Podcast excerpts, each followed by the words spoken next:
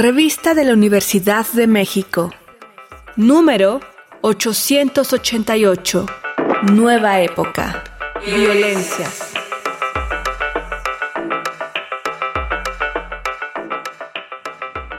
Bienvenidos al suplemento radiofónico de la revista de la Universidad de México. Yo soy Elvira Liceaga y este mes estamos haciendo una serie sobre violencias. Y este es nuestro tercer programa y vamos a hablar de una organización de activistas en contra de la violencia de género y en contra del acoso callejero, no solo a las mujeres, sino también a miembros de la comunidad LGBTTTIQA+. Y esta asociación se llama Catcalls Ciudad de México y pertenece a una organización internacional más grande que se llama Chopback. Y para hablar de esta organización estamos con Ana, ella es estudiante de la Facultad de Filosofía y Letras. Ana, bienvenida. Gracias por tenernos aquí y por darle difusión a nuestro proyecto. Las bambalinas me contabas que fue durante la pandemia y en confinamiento que empezaste a notar lo violento que era nuestro entorno, nuestro entorno en el espacio público específicamente, y cómo fue que empezaste a involucrarte con diferentes luchas, incluyendo la feminista o las feministas. Cuéntanos un poquito de cómo fue que tú te acercaste a Catcalls. Bueno, eh, en un inicio, cuando pues yo estaba en la presencialidad y en el espacio público, pues mi entorno siempre ha sido muy violento, pero nunca tuve el acercamiento para entender qué era esa violencia. No tenía pues palabras para nombrarla y no la identificaba.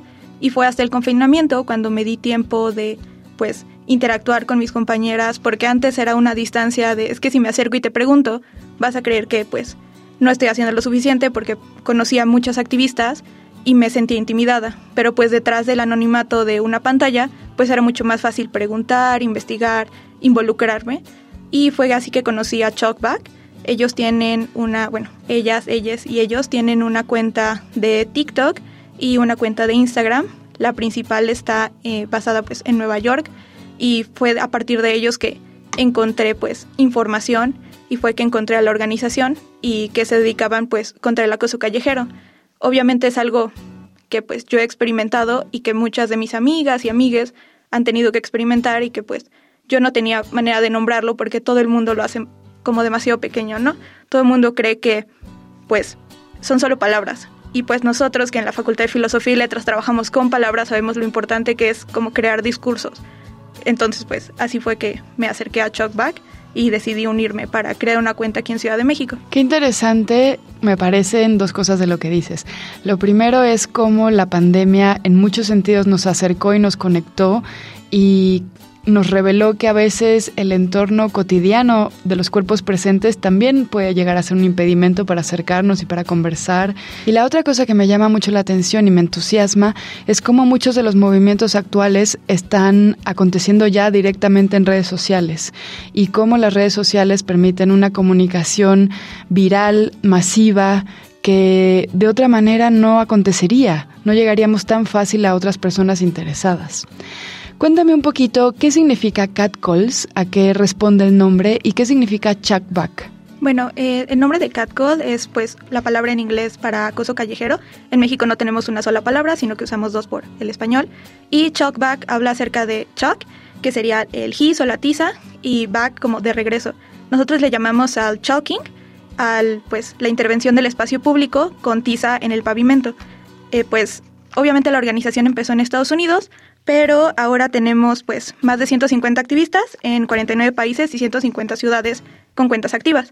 Nosotros nos dedicamos pues a recolectar las historias de acoso callejero o bueno, acoso en el espacio público, el transporte, la calle, fuera de tu escuela y los escribimos, escribimos esas experiencias en la calle para que la gente las vea, porque pues es diferente esa presencialidad de pasar por la acera y ver lo que otras personas están sufriendo a pues escucharlo e ignorarlo. De hecho, pues nosotras tenemos la estadística de que pues el 67% de las personas que presencian este tipo de violencia, sobre todo el acoso callejero, lo ignoran, se voltean y hacen como que no pasó nada y pues la persona se queda indefensa porque quién te escucha, quién te acompaña, además es mucho más difícil pues denunciar una cosa que fueron solo palabras, que solo fue un grito, solamente fue un piropo, porque la gente todavía no lo entiende. Claro. Y cuéntame un poquito, ¿cómo se crea empatía o cómo se sensibiliza a través de estas intervenciones con GIS en la calle? ¿Qué es lo que pintan? ¿Qué es lo que buscan provocar en las personas? ¿Cómo se ven? para que nos lo imaginemos. Sí, generalmente lo que hacemos es pues recolectar la historia, ya sea porque alguien se acerca directamente a nosotras a hablar, nos mandan un mensaje o un correo y elegimos un fragmento de esa experiencia sobre todo y casi siempre es lo que el agresor, porque generalmente es un hombre, lo que el agresor le dice a la víctima. Nosotras escribimos esa frase en el espacio público, generalmente lo que hacemos es censurar las palabras que pues resultan ofensivas en el contexto de las redes sociales, porque pues si no nos bajarían las cuentas y los posts que hacemos. Eh, las escribimos, le tomamos una foto, lo subimos a Instagram porque pues queremos esta idea de una vez que está en el internet, no hay manera de bajarlo, no hay manera de borrar ese hecho. Y lo hacemos con tiza en el pavimento porque pues como somos activistas en muchos países, cada uno tiene sus regulaciones acerca de qué puedes hacer en el espacio público y con qué lo puedes hacer. Además de que, bueno, en nuestro caso, nosotros lo hacemos con tiza porque es un material fácil de transportar y es barato porque al menos todas las integrantes de Catcalls venimos de, pues, entornos no muy favorecidos, entonces no tenemos, por ejemplo, los medios para involucrarnos con otros materiales y pues así es más fácil que la gente lo note porque además esta, la tiza se asocia pues con las infancias, con jugar y es con la educación y pues la mayoría de las mujeres y de las personas de la comunidad que reciben esta clase pues de violencia generalmente empieza en la infancia. Lo más joven es, por ejemplo, 11, 12 años. Entonces, pues sí. Y la mayoría de las personas nos ven, hay quienes nos ignoran y solamente ven que estamos pintando algo en el piso y hay quienes se acercan a nosotras y nos preguntan qué estás haciendo, tienes el permiso o incluso leen la frase y una vez que les explicamos acerca del proyecto, nos preguntan, bueno, pero ¿cómo iba vestida? Me falta contexto. ¿De verdad eso es tan grave? ¿Por qué estás pintando eso donde la gente pueda verlo?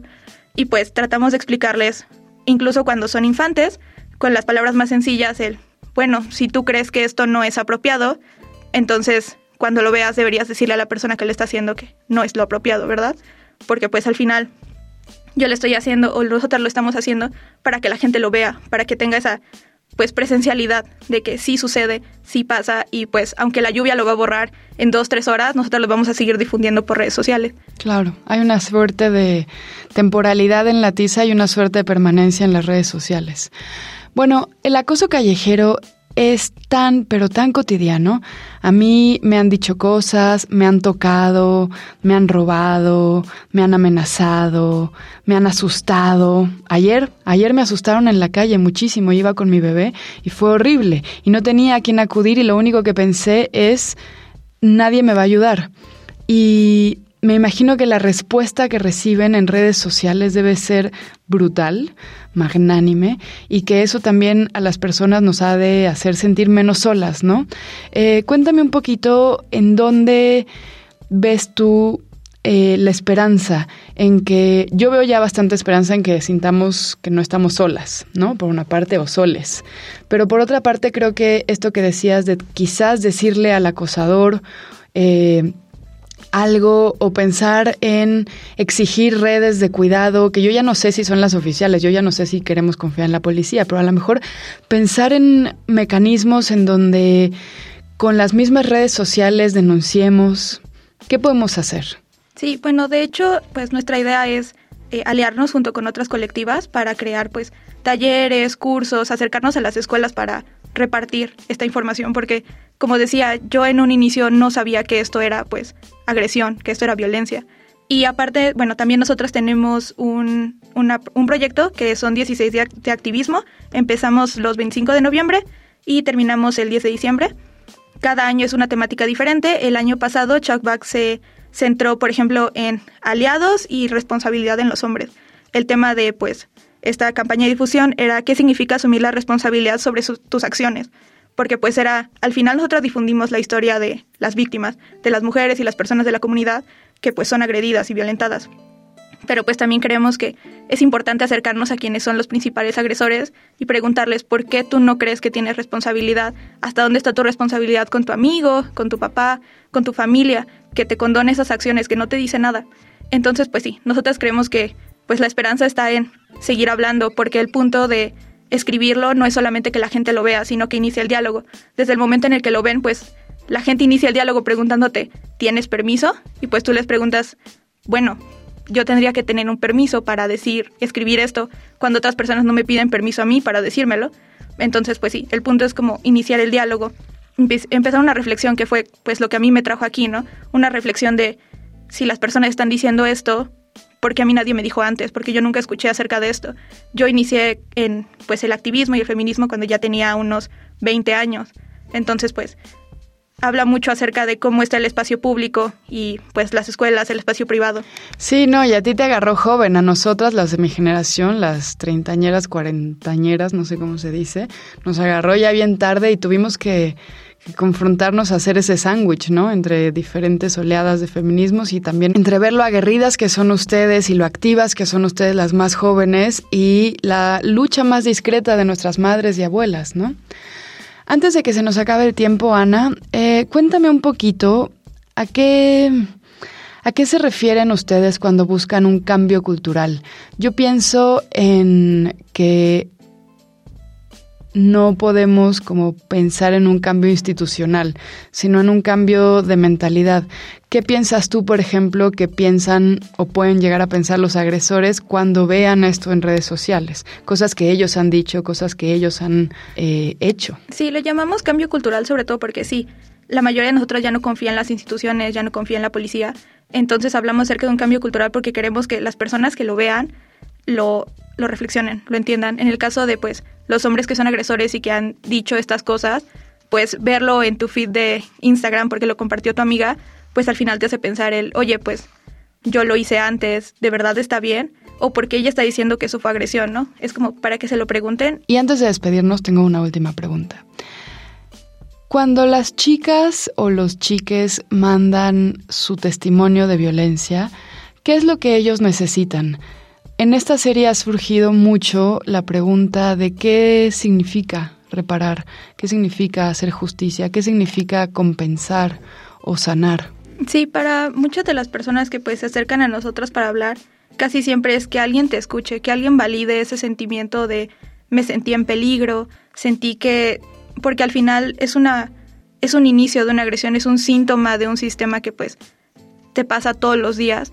Entonces la mayoría de las personas necesitan que las escuches, que les des acompañamiento, que les digas, te entiendo, ya nos ha pasado, no eres la única persona a la que le ha pasado y estamos aquí para escucharte todas las veces que lo necesites.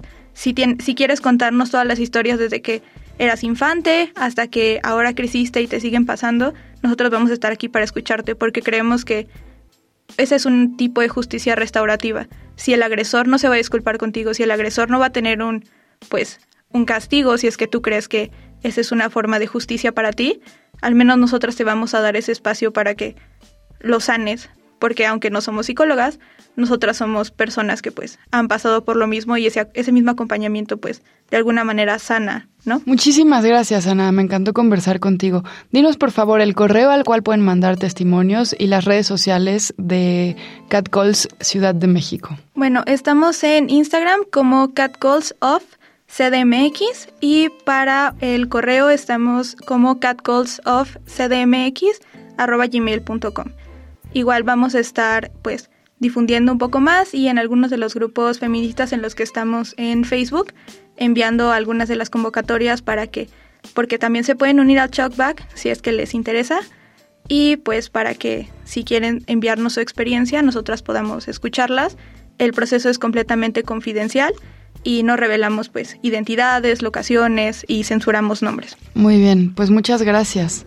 Hemos llegado al final del programa. Si quieren leer más sobre violencias, les recomendamos los artículos Catarsis por Elena Reina y Defender la Tierra de Yasnaya Elena Aguilar. Ambos artículos se encuentran en el número de este mes de la revista de la Universidad de México. Pueden consultarla gratuitamente en www.revistadelauniversidad.mx. En Twitter, en Facebook y en Instagram nos encuentran como arroba revista-unam. Y sobre este programa pueden escribirnos a arroba shubidubi. Gracias a Francisco Chamorro, a Frida Saldívar y a Yael Weiss. Yo soy Elvis Liceaga. Hasta pronto. Este programa es una coproducción de la revista de la Universidad de México y Radio UNAM. Consulta esta entrevista y las anteriores en radiopodcast.unam.mx.